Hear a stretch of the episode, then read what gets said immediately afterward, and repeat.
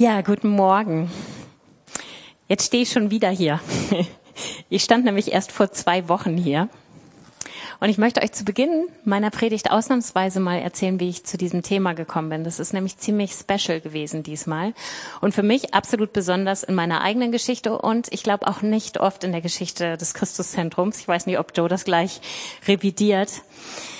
Ich habe ja vor zwei Wochen ähm, einen Vers aus dem Sendschreiben an die Gemeinde in Laodicea genommen, der mit dem Lausein, nicht heiß, nicht kalt. Und ich habe euch ja gesagt, das war so eine Predigt, die nicht gerade in meiner Komfortzone lag. Dann kam ich nach Hause und normalerweise ist es nach Predigten so, dass ich innerlich so das Ding dann abhaken kann. Nicht so nach der letzten Predigt. Ich kam nach Hause und spürte relativ schnell, dass Gott mir sagt, Tanja, das war nur ein geringer Teil des Sendschreibens, den du da gepredigt hast. Und ich wusste, was, wie das Sendschreiben weiterging und ich so, mm -mm. nee, noch eine Predigt mache ich darüber nicht. Ich gebe das gerne mal an Joe und Joel weiter, dass das vielleicht sinnvoll wäre, aber ich mache das nicht. Dann waren wir letzte Woche ja als Gemeindeleitung zusammen im Harz und dann hatten wir Gebetszeit und nach der Gebetszeit meinte eine, Gott hat mir aufs Herz gelegt, wir sollen über Laodicea reden. Und ich dachte, ey, das gibt's doch nicht. So, ich wollte ja jetzt nicht unehrlich sein. Ich so, hä, den Eindruck hatte ich auch, aber ich traue mich da nicht so ganz ran und so. So blieb das dann stehen. Am Sonntag dann, also an dem gleichen Wochenende, sonntags nach dem Gottesdienst, kommt Chris auf mich zu und sagt, du im Vorgebet hat ey, jemand den, das ganze Sendschreiben von Laodicea vorgelesen. Sagt dir das was? Und ich so, Nein. und dann saßen wir am Dienstag in der Dienstbesprechung zusammen und Joel sagt, ich wurde von jemandem aus der Gemeinde angerufen, der nachts geweckt wurde. Wir sollen unbedingt über Laodicea reden. Ich kann's jetzt, ich, ich kann's nicht überhören. Und ich sag euch echt, das hat was mit mir gemacht. Also wenn Gott durch sowas ein fettes Ausrufezeichen hinter etwas setzt, dann löst das in mir echt Gottesfurcht aus. Und so ging's mir. Also ich musste erst mal schlucken. Und gleichzeitig ist mir bewusst geworden, wer dieses Sendschreiben an uns richtet. Das ist nämlich auch etwas Besonderes. Es ist kein Brief von Paulus oder von Johannes oder von äh, sonstigen Briefen, die wir in der Bibel lesen, sondern es ist ein Brief, den Jesus selbst an die Gemeinde richtet. Und auch das hat mich wirklich diese Woche nochmal in tiefe Gottesfurcht gebracht. Wenn Gott möchte, dass wir uns mit Laodicea befassen und wenn Jesus dieses Sendschreiben selbst an uns richtet, dann sollten wir das wahrscheinlich auch tatsächlich ernst nehmen. Und es hat mich wirklich diese Woche ins Gebet getrieben und ich habe vor Gott viel gebetet weil ich dachte, Gott, warum ausgerechnet dieses Sendschreiben? Warum legst du da so eine Betonung drauf? Und mir kam nochmal, wie oft in letzter Zeit dieses Stichwort fällt, wir sind in einer besonderen Zeit, wir sind in einer Zeitenwende. Und ich habe von Gott empfunden, dass es auch eine besondere Zeit der Zurüstung der Gemeinde sein soll. Und deswegen müssen wir aufmerken.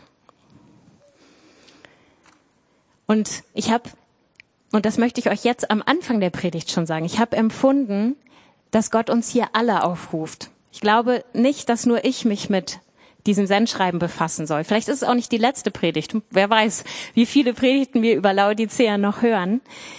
Aber ich möchte euch auffordern, denn ich habe tatsächlich das Empfinden, Gott sagt, jeder von uns soll sich damit befassen und wir sollen den Heiligen Geist offen fragen, auf was möchtest du mich durch dieses Sendschreiben aufmerksam machen? Warum betonst du das?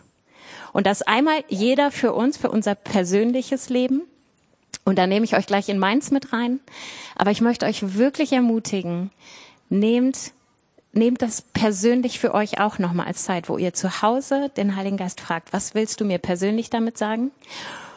Und wir, ich möchte euch wirklich auch ermutigen, für die Gemeinde zu beten. Jesus, warum betonst du das für uns als Gemeinde? So sehr, dass du jemanden nachts sogar wächst und ihm sagst, hier, beschäftigt euch damit.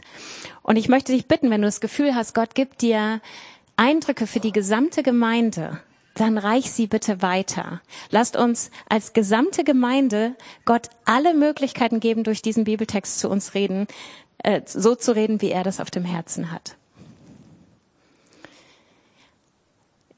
Ich habe vor kurzem ein Bild gehabt und da habe ich euch mal eine Folie mitgebracht. Das ist dieses wirre Bild, Christian. dieses äh, bunte Etwas, wenn du das hast. Oh ja, ihr seht schon. Ich sehe es da nicht, komischerweise. Genau, das ist ein sogenanntes 3D-Bild. Ich schätze mal, die meisten von euch kennen das. Da gab es früher das magische Auge, hießen immer diese Bücher. Da waren eine Seite nach der anderen solche seltsamen, wirren Bilder. Und so kann das Auge das erstmal gar nicht wahrnehmen. Also es ergibt einfach keine Struktur, keinen Sinn.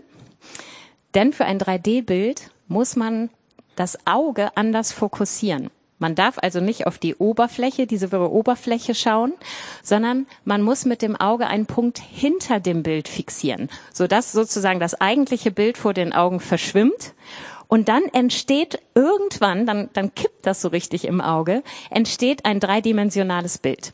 Ihr braucht's hier gar nicht zu versuchen. Ich habe stundenlang vor meinem Computer versucht. Dafür muss man nämlich näher dran sein. Ich habe das Bild extra ausgedruckt und mitgebracht.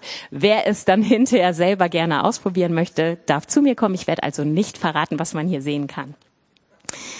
Das Bild, das ich hatte, war, ähm, ich hatte dieses Wort Trugbild im Kopf. Und ich hatte das Empfinden, dass Gott sagt, dass wir in etlichen Bereich, Bereichen unseres geistlichen Lebens Trugbildern aufsitzen, die unseren Blick auf die absolut falschen Dinge fokussieren. Und weil das so ist, können wir das eigentliche Bild, das Gott uns zeigen möchte, dahinter so selten sehen. Weil wir uns ablenken lassen von dieser Oberfläche, von dem, was unseren, unser Bild, unseren Blick so einnimmt. Und ich empfinde dieses Thema Trugbild oder Realität. Das ist eine wirklich gute Zusammenfassung dessen, was wir in dem Sendschreiben an Laodicea lesen.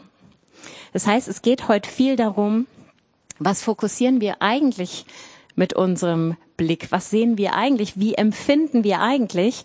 Und was ist das, was eigentlich dahinter liegt, von dem Gott sich so wünscht, dass wir es erkennen können? Ich habe vor kurzem eine Predigt von Lukas Knies gehört und da habe ich mir mal seinen Untertitel geklaut für heute. Den fand ich nämlich sehr passend. Da steht, Gott möchte dich enttäuschen. Gott möchte, dass wir in unseren Trugbildern enttäuscht werden. Er möchte Täuschungen in uns aufdecken, dass wir die Möglichkeit haben, da herauszukommen.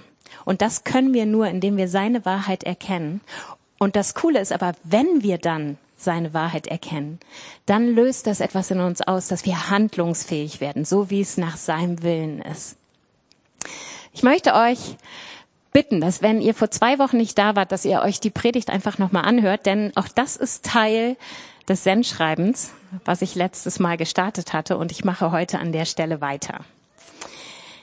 Bevor ich euch das vorlese, möchte ich euch ein bisschen was über die Gemeinde in Laodicea erzählen, damit wir so ein bisschen Hintergrundinformationen haben, bevor wir an das Sendschreiben rangehen.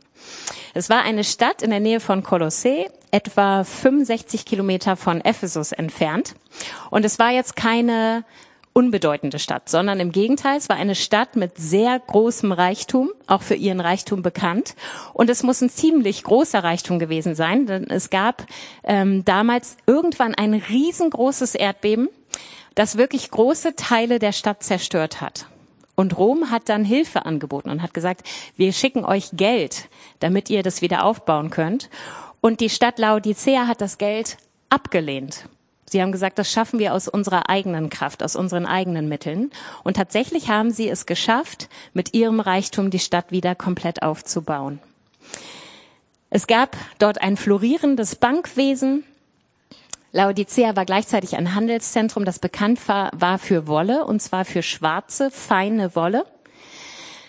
Und ähm, es gab dort ein Pulver, das hergestellt wurde. Und dieses phrygische Pulver, das wurde überall in der Umgebung äh, benutzt für Augenkrankheiten. Das kam in so eine Salbe und damit konnte man verschiedene Augenkrankheiten, die damals ähm, rumgingen, sozusagen behandeln. Genau. Wir lesen einmal Offenbarung 3 ab Vers 14. Und dem Engel der Gemeinde in Laodicea schreibe, dies sagt der Amen, der treue und wahrhaftige Zeuge, der Anfang der Schöpfung Gottes. Ich kenne deine Werke, dass du weder kalt noch heiß bist. Ach, dass du kalt oder heiß wärest. Also weil du lau bist und weder heiß noch kalt, werde ich dich ausspeien aus meinem Munde. Weil du sagst, ich bin reich und bin reich geworden und brauche nichts und nicht weiß, dass du der Elende und bemitleidenswert und arm und blind und bloß bist, rate ich dir, von mir im Feuer geläutetes Gold zu kaufen, damit du reich wirst, und weiße Kleider, damit du bekleidet wirst und die Schande deiner Blöße nicht offenbar werde, und Augensalbe, deine Augen zu salben, damit du siehst. Ich überführe und züchtige alle, die ich liebe. Sei nun eifrig und tu Buße. Siehe, ich stehe an der Tür und klopfe an. Wenn jemand meine Stimme hört und die Tür öffnet, zu dem werde ich hineingehen und mit ihm essen und er mit mir. Wer überwindet, dem werde ich geben, mit mir auf meinem Thron zu sitzen, wie auch ich überwunden und mich mit meinem Vater auf seinen Thron gesetzt habe. Wer ein Ohr hat, höre, was der Geist den Gemeinden sagt. Versteht ihr jetzt, warum ich darüber nicht predigen wollte? Das ist nicht so wohlfühlmäßig, ne? Hier steht über die Gemeinde in Laodicea ganz viel, wo Jesus auf das zurückgreift, was für die Stadt typisch ist. Und er stellt ihre bestimmte Haltung fest. Er sagt in Offenbarung 3, Vers 17a, du sagst, ich bin reich und habe alles im Überfluss. Es fehlt mir an nichts. Und wenn wir mal überlegen, wie diese Stadt war mit ihrem Reichtum, bekannt für feine Wolle. Es, die, die Medizin war dort ein Standort, der wirklich florierte. Sie waren sogar so reich, dass sie niemandes Hilfe brauchten, als es wirklich mal dramatisch wurde. Aufgrund dieser Hintergrundinformationen kann man sich gut vorstellen, dass die Gemeinde in Laodicea gedacht hat, wir haben alles, was wir brauchen im alltäglichen Leben. Wir haben sogar erlebt, wir können alles schaffen, wenn wir nur wollen. Und das, was aus dieser Haltung herauskam, war Zufriedenheit, Sattheit, Macht, auch ein gewisser Stolz und eine Selbstsicherheit. Und Jesus richtet sich ganz klar gegen diese Haltung. Und er fängt das schon an, deutlich zu machen, wie er sich in diesem Brief vorstellt. Er sagt in Vers 14, dies sagt, der Amen heißt, der treue und wahrhaftige Zeuge, der Anfang der Schöpfung Gottes. In einer anderen Übersetzung heißt es der Ursprung von allem. Wenn ich das lese, wie Jesus sich dieser Gemeinde vorstellt, dann höre ich daraus, wie er sagt, ich mache euch nochmal ganz klar, wer hier den Machtanspruch hat. Ich stelle hier nochmal klar, wem die alleinige Anbetung gehört. So toll ihr euch findet, ich sage euch ganz klar, im Fokus muss ich stehen, denn mir gehört die Anbetung. Und ich finde, das wird nochmal betont durch das, was er in Vers 20 sagt, wenn da steht, siehe, ich stehe an der Tür und klopfe an. Wenn jemand meine Stimme hört und die Tür öffnet, zu dem werde ich hineingehen und mit ihm essen und er mit mir. Das würden wir ja noch verstehen, wenn er das zu Nichtchristen sagt, oder? Aber er sagt das hier zu einer Gemeinde. Er spricht hier zu einer Gemeinde. Ich stehe vor eurer Tür, ich klopfe an, ich bin gar nicht mitten unter euch. Dabei bin ich derjenige, der im Mittelpunkt stehen soll. Wie kann das sein? Wie kann es sein, dass Jesus zu einer Gemeinde sagen muss, dass er vor der Tür steht? Und ich glaube, das hängt ganz viel mit dem Trugbild zusammen, das die Gemeinde in Laodicea hatte reich und erfüllt sein, nicht mehr satt sein. Ich glaube, dass das ein echt bedenklicher Zustand in uns ist und vielleicht kennt der ein oder andere den auch. Ich kenne den definitiv und ich merke, wann immer ich satt bin, bin ich bequem. Kennt ihr das, dass ihr auf einem Seminar seid, das irgendwie morgens einen Vortrag, nachmittags einen Vortrag und abends einen Vortrag hat? Der schlimmste ist der am Nachmittag. Kennt ihr das? Gerade Mittag gegessen. Oh, und dann kann man nicht. Also der ganze Körper ist mit der Verdauung beschäftigt, aber definitiv nicht mit dem Zuhören. Und ich musste so oft schon lachen, weil das nicht nur mir so geht. Also ich kann mich an ältesten Klausuren erinnern, wo einer von uns mittags eingeschlafen ist beim Thema. Das gleiche habe ich auch schon bei meinen äh, Lehrerfortbildungen erlebt, wo ich dann so durch die Runde geguckt habe, wenn man im Kreis saß und dann sah man dann immer so jemand. So, und man wusste, okay, der fühlt sich genau wie ich. Und das ist so ein Problem. Wer satt ist, oh, der will sich erstmal hinsetzen und ausruhen, der ist bequem. Und auch geistliche Sattheit hat echte Nachteile. Wenn wir geistlich satt sind, dann empfinden wir eine gewisse Gleichgültigkeit gegenüber dem Mitreden Gottes. Warum sollte er überhaupt das Recht haben, mitzureden? Ich hab doch schon alles. Ich komme doch eigentlich auch ganz gut ohne ihn klar. Und sein Mitreden kann durchaus unbequem sein. Also wenn es mir doch gut geht und ich ohnehin satt bin, na dann brauche ich ja jetzt auch nicht so viel Energie darauf legen, dass er mitreden kann. Mangelnder Hunger ist eine Folge von satt sein. Und wenn wir dem Trugbild folgen, dass wir satt sind, dann wird das niemals in uns Leidenschaft wecken können, die Nähe Gottes zu suchen. Und jetzt beginnt Jesus, dieses Trugbild der Gemeinde zu enttäuschen. Und in Vers 17 lesen wir, weil du sagst, ich bin reich und bin reich geworden und brauche nichts und nicht weiß, dass du der Elende und bemitleidenswert und arm und blind und bloß bist. Jesus spricht hier von drei Zuständen. Arm, blind und bloß. Und auf diese Zustände bezieht er sich jetzt, wenn er sagt, was passieren muss, damit man von diesem Trugbild wegkommt zur Realität, zu dem, was Jesus eigentlich geben möchte. Und ich finde es spannend, dass es hier in den drei Bereichen genau um die Bereiche geht, für die Laodicea bekannt war. Ja, wenn hier steht, sie sind arm. Laodicea war bekannt für das Bankwesen. Die waren reich. Wenn hier steht, du bist nackt.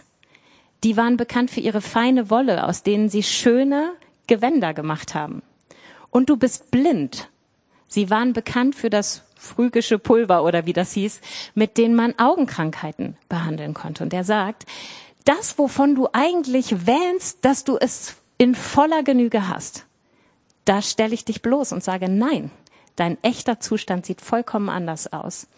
Und deswegen sagt Jesus in Vers 18, deswegen rate ich dir, von mir im, im Feuer geläutertes Gold zu kaufen, damit du reich wirst, und weiße Kleider, damit du bekleidet wirst und die Schande deiner Blöße nicht offenbar werde, und Augensalbe deine Augen zu sein, damit du siehst. Und ich möchte uns mit hineinnehmen.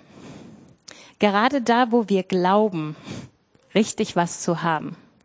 Lasst uns doch mal den Mut haben, das Jesus hinzulegen und zu sagen, Jesus, was davon habe ich wirklich? Oder wo sitze ich einem Trugbild auf? Wo willst du wirklich Dinge in mir verändern, weil ich das nötig habe? Und es ist so wichtig, dass Jesus diese Chance hat, uns die Realität zu zeigen, denn daraus erwächst jede Handlungsfähigkeit. Ich will einmal mit euch diese drei Dinge durchgehen. Hier geht es einmal um in Feuer geläutertes Gold, dann geht es um weiße Kleider und es geht um Augensalbe. Das geläuterte Gold, das kennen wir ja schon aus verschiedenen Versen in der Bibel. Ich habe euch mal einen aus 1. Petrus mitgebracht. Da steht, denn diese Prüfungen geben euch Gelegenheit, euch in eurem Glauben zu bewähren. Genauso wie das vergängliche Gold im Feuer des Schmelzofens gereinigt wird, muss auch euer Glaube, der ja unvergleichlich viel wertvoller ist, auf seine Echtheit geprüft werden. Und wenn dann Jesus Christus in seiner Herrlichkeit erscheint, wird eure Standhaftigkeit euch Lob, Ruhm und Ehre einbringen. Den letzten Satz finde ich super spannend. Die Laodiceer kennen Lob, Ruhm und Ehre. Und zwar in ihrem ganzen Umfeld. Sie sind aber bekannt für das, was 1. Petrus vergängliches Gold nennt. Dinge, die im Himmel keinen Ewigkeitswert haben. Und Jesus sagt nicht, ihr sollt keinen Ruhm haben oder so, aber er zählt ganz andere Sachen auf, mit denen sie Ruhm, Lob und Ehre verbinden sollen. Nämlich hier steht, ihre Standhaftigkeit soll ihnen das alles einbringen. Und wo braucht man Standhaftigkeit? Im Feuer. Jetzt kommt nämlich das ins Spiel, was mit Gold geschieht, wenn man es im Feuer läutert. Und ehrlich gesagt, heutzutage klingt dieser Begriff Läutern total komisch. Der wird gar nicht mehr benutzt. Tatsächlich auch offiziell nicht mehr. Dieser Läuterungsprozess heißt mittlerweile Kuppelation. Sagt euch wahrscheinlich auch nicht sehr viel mehr. Ich habe das mal gegoogelt, weil ich wissen wollte, was passiert da eigentlich. Interessanterweise sehen wir, wenn wir von im Feuer geläuterten Gold reden, einen Reinigungsprozess, oder? Das ist so unsere erste Assoziation. Gold wird im Feuer gereinigt. Und tatsächlich hat es was mit Reinigung zu tun in diesem Kuppelationsprozess. Da wird nämlich Gold so erhitzt, dass es von unedleren Metallen, die immer noch mit in der Mischung drin sind, abgetrennt wird. Das heißt, man nimmt ein Mini-Stück und ähm, bringt das so richtig in Hitzewallung. Und dann kann man durch einen Prozess, der relativ kompliziert ist, wo noch Blei dazukommt und so weiter, kann man alles Unedle wegnehmen, sodass am Ende das reine Gold übrig bleibt. Es ist logisch, dass dabei die Menge sich verändert. Also wenn der Klumpen zunächst relativ groß war, bleibt hinterher natürlich viel weniger übrig, weil das ganze unedle Metall verschwindet. Das heißt, hier geht es bei dem Reinigungsprozess klar auch um einen Veränderungsprozess. Das Gold vorher und das Gold hinterher sind nicht mehr gleich. Viel spannender fand ich, dass es nicht nur ein Reinigungsprozess ist, dieser Läuterungsprozess. Wenn ihr das mal googelt und ihr googelt Reinigung von Gold, dann kriegt ihr Tipps, wie ihr euer Goldbesteck zu Hause polieren könnt, damit es wieder schön aussieht. Aber wenn man das in Verbindung mit Läuterung bringt, dann steht da niemals was von Reinigung. Das fand ich total spannend. Sondern äh, dieser Läuterungsprozess, den man heute Kupulation nennt, ist eigentlich zur Bestimmung des Feingehalts gedacht, gar nicht zur Reinigung von Gold, sondern man hat einen Goldklumpen und man möchte wissen, wie hoch ist der Feingehalt des wahren Goldes da drin. Und dann legt man den vorher auf die Waage, dann kommt dieser Prozess, wo die, wo die unedlen Metalle abgetrennt werden, dann legt man das Ding wieder auf die Waage und äh, die Differenz des Gewichts gibt jetzt an, wie viel Feingehalt hat das Gold. Und ich weiß nicht, ob ihr das wisst, aber der höchste Feingehalt, den Gold haben kann, ist 99 Prozent.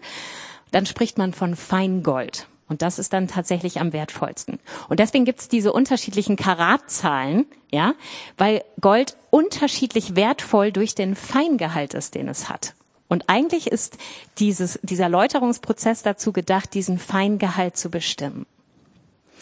Das heißt, Läuterung im Feuer bedeutet einerseits Reinigung und Veränderung und andererseits auch Prüfung. Und so sagt es auch 1. Petrus. Beides kommt darin vor. Der Reinigungsprozess und der Prüfprozess. Was betont Jesus hier? Ich glaube, dass wir tatsächlich mittlerweile in einer Zeit stehen, wo wir, ob wir wollen oder nicht, mehr und mehr durch Prüfungen gehen, in der unser Glaube auf seine Echtheit geprüft wird.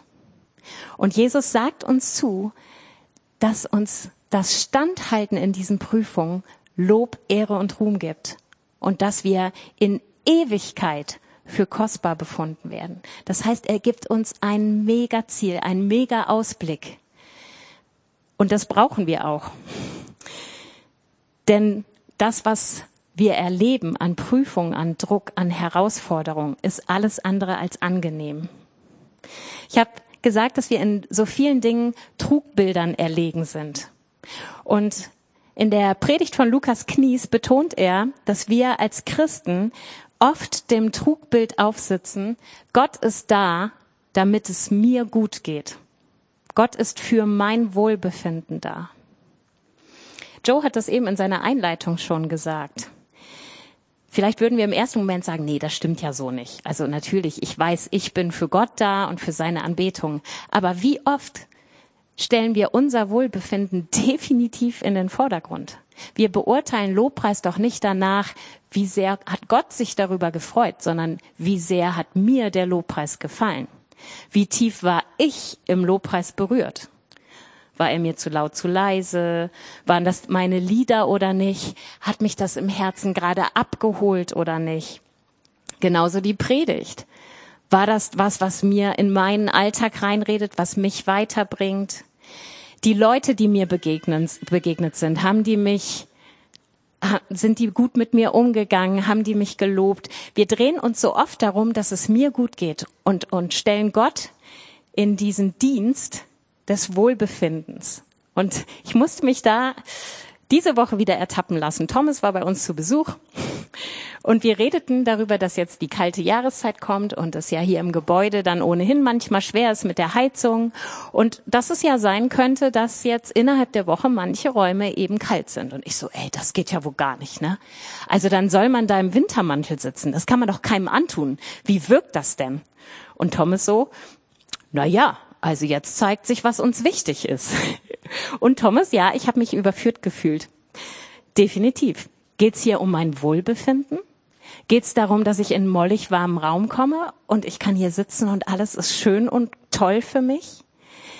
Das ist jetzt ein Mini-Beispiel, aber ich merke an immer mehr Dingen, wie wichtig mir mein Wohlbefinden ist, auch im Glauben. Und wie oft ich dann auch mit Gott hadere, wenn Dinge so laufen, dass sie mich nicht in Wohlbefinden führen. Und ich empfinde, dass Jesus hier etwas sehr verdeutlicht, durch das Feuer geläutert werden. Also Feuer ist definitiv kein Wohlbefinden. Kann ich nicht im Kopf zusammenbringen. Ich glaube, dass wir ganz oft unser Wohlbefinden über unsere Opferbereitschaft für Jesus stellen. Und dann wird schwierig. Und deswegen glaube ich, dass Gott gar keine andere Möglichkeit bleibt, als uns immer wieder in Krisenzeiten zu führen. Denn je satter und zufriedener wir uns fühlen, je mehr unser Wohlbefinden gestreichelt wird, desto geringer ist unsere Opferbereitschaft für Jesus. Wir haben uns so eingerichtet in dem, wo wir sind und wie es uns geht. Wozu sich dann für Gott anstrengen? Wozu ihm Raum geben, dass er in meinem Leben irgendwas verändern kann? Es geht doch gut. Aber wenn wir in Prüfungszeiten, in Schwierigkeiten, in Krisenzeiten kommen, dann zeigt sich echter tiefer Glaube und daraus ungebremste Liebe und Hingabe zu unserem Gott. Und ich habe mich diese Woche ehrlich nochmal hinterfragt, wie sieht es mit meiner Opferbereitschaft aus? Was bin ich wirklich bereit für ihn zu geben? Wir singen das in so vielen Lobpreisliedern. Ich gebe dir alles hin.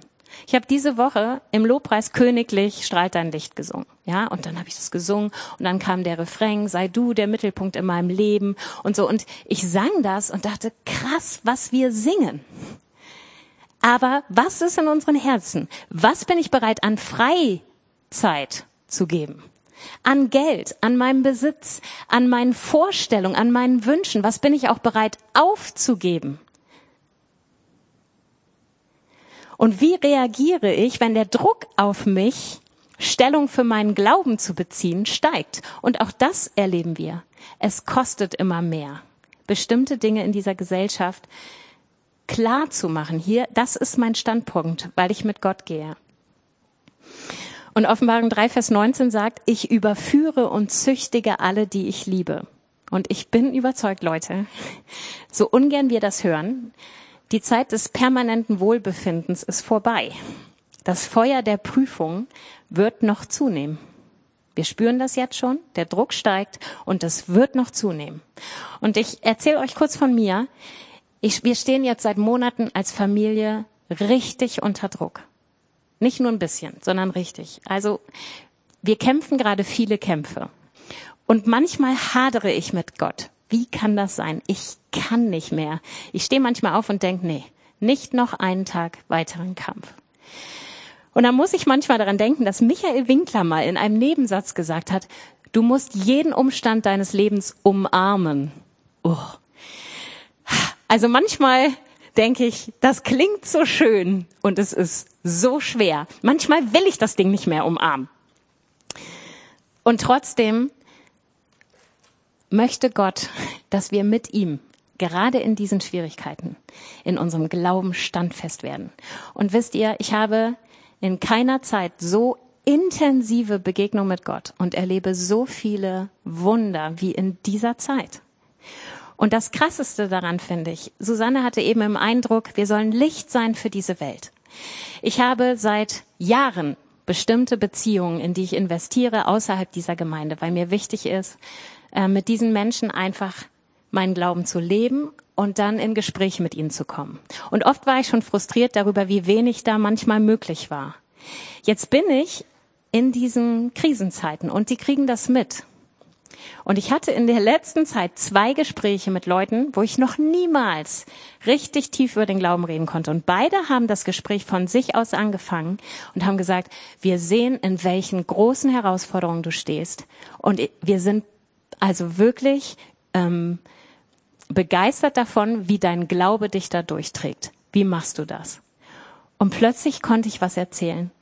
Ich war plötzlich Licht nur dadurch, dass ich in dieser schwierigen Situation mit Gott gehe und das deutlich mache. Und das hat Leute beeindruckt, weil sie meinten, ich erlebe im Moment auch viel Druck, mir macht viel Angst und ich sehe an dir, du machst da was anders. Und dein Glaube scheint da ein tragfähiges Fundament zu sein. Und ich hatte gestern erst wieder so ein Gespräch und es berührt mich, dass Gott das gebraucht, damit wir Licht sein können. Lasst uns doch schwierige Zeiten in unserem Leben umarmen und lasst sie uns als Chance der Erprobung nehmen, wo Gott so viel uns beschenken möchte. Und das ist das Tolle, das hat Joe eben auch gesagt. Du musst dir gar keine Sorgen machen, von Gott beschenkt zu werden. Das tut er ganz nebenbei, selbst in den schwierigsten Zeiten deines Lebens. Die weißen Kleider. Laodicea, habe ich gesagt, war bekannt für schwarze Wolle. Die war auch reichlich vorhanden. Das heißt, wenn Jesus hier sagt, ihr sollt weiße Kleidung anziehen, dann heißt das nicht, nimm das, was du ohnehin schon hast, sondern nimm das, was nur ich dir geben kann. Und mach einen klaren Unterschied zur Gesellschaft. Also, wenn das jetzt mal ganz plump so wäre, dass du die Laodicea in weißen Kleidern rumlaufen würden, auch wenn das hier ja eher symbolischen Charakters ist, dann würden sie definitiv auffallen, denn in dieser Stadt dominierte Schwarz. Und natürlich steckt hinter weißer Kleidung der Gedanke von Heiligung. Inwieweit investieren wir in unserem Leben in Heiligung? Welchen Schwerpunkt darf die Investition Gottes in unseren Heiligungsprozess in unserem Leben haben. Heiligung ist auch sowas Anstrengendes. Äh, das könnte ich, also da könnte ich gut und gern manchmal drauf verzichten. Ist ähnlich ätzend wie Prüfungen oder Krisenzeiten. Ist dir bewusst, dass Gott deinen klaren Willen dafür braucht, damit er dich in sein Bild verwandeln kann? Er braucht nicht viel mehr. Das finde ich das Tolle. Er sagt nämlich nicht, wir sollen uns verwandeln. Gott sei Dank. Könnten wir gar nicht. Den Heiligungsprozess selbst machen geht definitiv nicht. Das will ich hiermit auch nicht sagen. Wir brauchen die Überführung des Heiligen Geistes. Wir brauchen es, dass er Dinge in uns hervorholt. Aber Gott braucht unseren Willen dafür, dass er an uns arbeiten darf. Und in Vers 19 steht das auch. Die Elberfelder sagt, sei nun eifrig und tue Buße. Die NGÜ sagt es noch krasser. Darum mach Schluss mit deiner Gleichgültigkeit und kehre um. Hier gibt's eine klare Aufforderung an uns, Gleichgültigkeit abzulegen gegenüber dem, was Gott in unserem Leben sagen und tun möchte und wirklich umzukehren, Eifer zu zeigen in unserem Heiligungsprozess. Und danach müssen wir uns bewusst ausstrecken. Ich habe letztes Mal schon in der Predigt den Vers erwähnt, wie David betet im Psalm 139. Erforsche mein Herz. Das sollte unser Dauergebet sein. Erforsche mein Herz. Ich will dir alle Möglichkeiten geben, Jesus, in dieser Zeit ganz neu, dass du mir zeigst, wo lauern Trugbilder in mir. Ähnlich betet es David. Wo sind Dinge, die ich nicht mal erkenne, die mich von dir trennen? Offenbare es mir, damit ich handeln und, und mich von dir leiten lassen kann.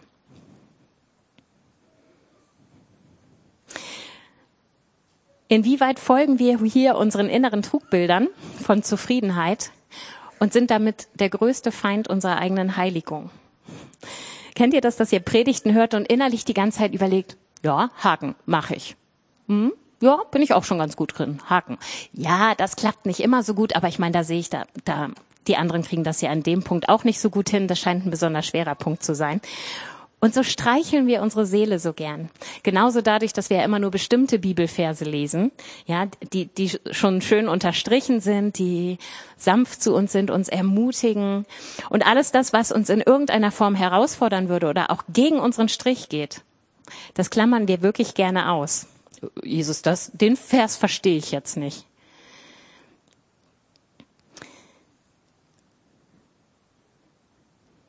Ich glaube, ähm, dass Jesus durch die weißen Kleider zwei Dinge betonen möchte. Neben der Heiligung. Das eine ist der Aspekt der Wachsamkeit. In Offenbarung 16, Vers 15 steht, vergesst es nicht, ich komme so unerwartet wie ein Dieb, sagt der Herr. Glücklich, wer wach bleibt und seine Kleider anbehält. Dann wird er, wenn ich komme, nicht nackt dastehen und sich nicht schämen müssen. Ich höre hier eine ganz klare Dringlichkeit heraus, wachsam zu sein, bekleidet zu sein und darauf zu achten, dass mein Kleid auch weiß ist. Und ich glaube, die jetzige Zeit fordert uns in höherem Maße als je zuvor auf, geistlich wachsam zu sein und Dinge geistlich zu bewerten. Wir haben letztens darüber gebetet, dass wir uns wünschen, dass die Gnadengaben wieder mehr einfach in dieser Gemeinde fließen. Und da kam mir nochmal in den Kopf, wie wichtig auch die Gabe der Geisterunterscheidung ist. Wir müssen neu lernen zu beurteilen in unserer Gesellschaft, was ist gut und was ist nicht gut. Wozu sagt Gott Ja und Amen und wozu sagt er das genaue Gegenteil, damit wir Orientierung haben. Und da möchte ich nochmal auf meine letzte Predigt hinweisen. Wo beschmutzen bestimmte Haltung und Wertevorstellungen unserer Gesellschaft unsere weiße Kleidung? Und wir merken das nicht mal mehr weil wir da so drinstecken, so dran gewöhnt sind? Wo sind wir nicht mehr wachsam und ver wo verführen uns deswegen Bereiche in unserem Alltag äh, zu Dingen, dass wir in Sünde oder Ungehorsam gegenüber Gott kommen oder einfach gar nicht mehr in seine Nähe kommen? Aber neben dem Aspekt der Wachsamkeit empfinde ich auch, dass Jesus Ernsthaftigkeit da reinlegt, den Aspekt der Ernsthaftigkeit. Wie oft sagen wir, ab morgen oder ab Montag. Kennt ihr das von äh, Diätvorstellung? Man isst die ganze Woche richtig schlecht und sagt so, ab Montag starte ich endlich. Und dann kommt der folgende Montag, da gibt's eine tolle Einladung, lecker Kaffee und Kuchen. Und dann denkt man, ach Mist, diese Woche ist jetzt ohnehin erledigt. Starte ich nächste Woche Montag. Und dann ziehen wir das, wer weiß wohin. Das ist jetzt nur ein Beispiel, ja. Aber ich glaube, es gibt so viele Entscheidungen in unserem Leben, die wir lieben, auf die lange Bank zu schieben, weil sie uns nicht so richtig passen. Ich empfinde, dass Jesus sagt, es ist keine Zeit mehr, geistliche Dinge auf die lange Bank zu schieben. Heiligung ist etwas, was nicht in der Zukunft geschieht, sondern im Hier und Jetzt. Und wenn wir Gott nicht diesen Willen hinlegen, dass er uns im Hier und Jetzt verändern darf, dann kann es sein, dass wir irgendwann ein Problem haben, denn wir wissen nicht, wann er kommt. Und ich möchte uns wirklich ermutigen, schieb die Dinge nicht auf die lange Bank, die Gott dir zeigt. Das dritte, die Augensalbe. Matthäus 6, Vers 22 und 23 hat interessanterweise ein Gleichnis über das Auge. So steht's als Überschrift in der Elberfelder. Ist mir vorher noch nie aufgefallen. Da steht, das Auge gibt dem Körper Licht. Ist dein Auge gut oder ungetrübt, wie andere Übersetzungen sagen, dann ist dein ganzer Körper beziehungsweise deine ganze Person, wie die NGÜ sagt, im Licht. Ist dein Auge jedoch schlecht, dann ist dein ganzer Körper im Finstern. Wenn nun das Licht in dir Finsternis ist, was für eine Finsternis wird das sein? Wenn du mal das Auge nur rein körperlich denkst, wofür ist das Auge da? Dann ist das erste, was mir einfällt, es schenkt mir Orientierung im Raum. Und zwar echte Bewegungssicherheit. Ich sehe ja, was um mich herum ist. Und deswegen kann ich sicheren Schrittes gehen. Das Faszinierende am Auge ist, das kriegt das Auge sogar hin, wenn es stockenduster ist. Das braucht ein bisschen. Ja, so zwei, drei Minuten sind wir ein bisschen orientierungslos. Aber dann stellt sich das Auge auf die Dunkelheit ein und dann sehen wir zumindest Schemen und es reicht, um uns eine gewisse Bewegungssicherheit zu geben. Wir haben auch Handlungssicherheit. Wir sehen nämlich die Gegenstände, die wir ergreifen. Wir erkennen sie sofort und wir können sie dementsprechend auch problemlos benutzen. Das Auge hat also ganz viel mit Sicherheit zu tun und mit Orientierung. Ein getrübtes oder blindes Auge schränkt genau diese Dinge ein. Und ich weiß das noch von mir. Ich hatte mal eine Zeit lang so komische Schlieren auf den Augen. Deswegen musste ich zum Augenarzt. Die haben mich nämlich die ganze Zeit gezwungen, mich auf diese Schlieren zu konzentrieren. Dadurch habe ich nicht mehr wirklich scharf gesehen. Manchmal bin ich aufgewacht und dann war das gleich vom Morgens an so und das, das war total unangenehm. Ich meine, ich konnte durch diese Schlieren natürlich noch sehen, ja, also es muss noch ganz anders sein, wenn das Auge wirklich getrübt ist. Aber trotzdem hat schon dieses bisschen gereicht, dass ich mich nicht mehr wohlgefühlt habe, weil ich mich auf andere Dinge im Auge so konzentriert habe, dass mir manchmal so schwindlig wurde, dass ich in der Schule einmal fast die Treppe wieder runtergekippt bin und dann meine Schulleiterin mich zum Arzt gefahren hat. Das heißt, je mehr unser Auge getrübt ist, desto mehr lässt unsere Orientierung und Bewegungssicherheit nach. Und der Unsicherheitsfaktor, der steigt in allem. Und ich glaube, genauso ist es mit unseren geistlichen Augen. Und ich habe mich gefragt, was schenkt uns eigentlich geistliche Orientierung und Klarheit, dass wir wissen, wie wir uns bewegen sollen. Und da fällt mir definitiv Gottes Wort ein. Gottes Wort, ob es jetzt geschrieben oder gesprochen ist, dient uns zur klaren Orientierung und dass wir wissen, wo es lang geht. Und wenn Jesus hier in Vers 14 sagt, er ist treu, vertrauenswürdig und zuverlässig, dann spricht er auch davon, dass er das lebendige Wort Gottes ist. Er ist unwandelbar, verlässlich, ewig kraftvoll und voller Wahrheit. Und genauso ist es mit seinem Wort. Das heißt, es gibt keine bessere Orientierung als das, was Gott in unser Leben spricht. Sei es durch die Bibel oder sei es durch das, was er uns so als Rema-Wort gibt, in unser Leben hineinspricht. Und ich frage mich, wo beginnen wir, unsere geistlichen Augen selbst zu trüben, weil wir entweder sein Wort mehr und mehr in Frage stellen und dem beugen, was wir so gerne denken würden. Wo beugen wir Gottes Wort?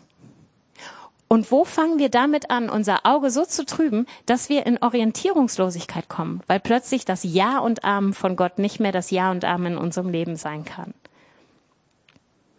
Oder wo hören wir Gottes Wort? Und wir wissen auch genau, es ist definitiv meine Orientierung. Aber wir befolgen es nicht, weil uns der Preis zu hoch erscheint. Und ich sage euch ganz ehrlich, ich stehe hier vorne und ich kenne solche Momente. Gott offenbart mir Sünde und ich bin aufgrund des Preises nicht sofort bereit, darauf einzugehen.